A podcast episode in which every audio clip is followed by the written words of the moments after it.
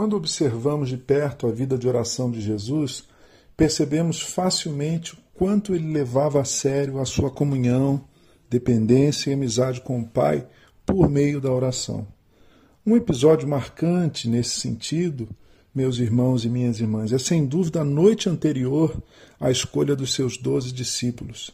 Num daqueles dias, Jesus saiu para o monte a fim de orar e passou a noite orando a Deus. Ao amanhecer, chamou seus discípulos e escolheu doze deles, a quem também designou como apóstolos.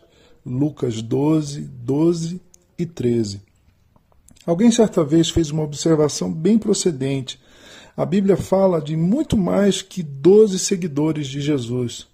Por exemplo, Lucas 10, 1 nos informa que haviam 72, ele envia 72.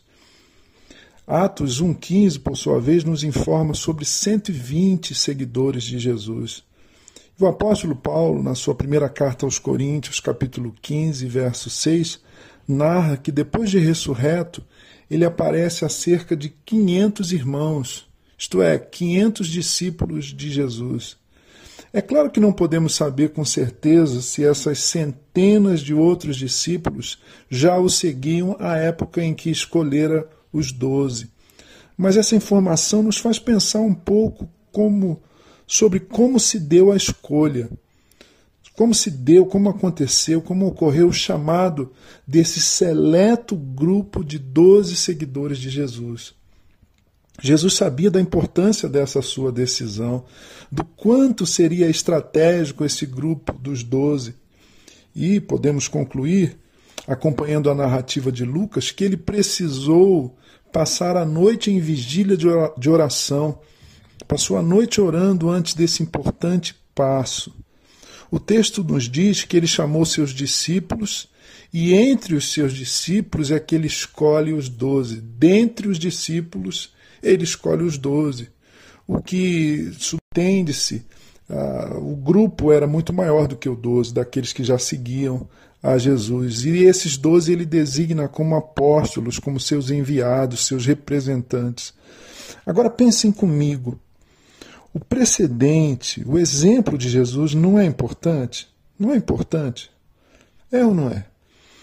Antes de toda e qualquer decisão com impacto na nossa vida como um todo, no aspecto familiar, no âmbito profissional, na nossa vida ministerial, deveríamos orar assim, com essa busca, com essa vontade de ouvir a Deus, de consultar a Deus e receber sua orientação, seu conselho, não seria importante saber sua vontade, que é sempre boa, agradável e perfeita, como está escrito em Romanos 12, 2?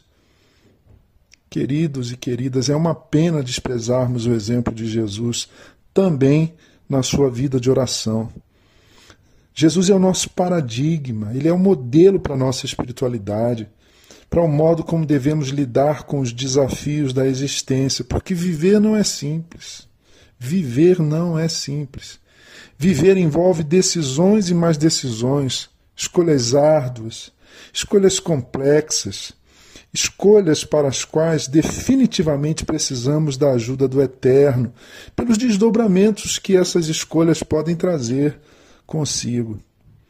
Você precisa tomar uma decisão séria hoje, ou nesse tempo, nesses dias não despreze, então, o poder que a oração tem de trazer lucidez, discernimento e coragem.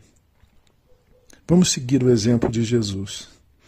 Eu sou Gerson Borges e essa foi a meditação do dia.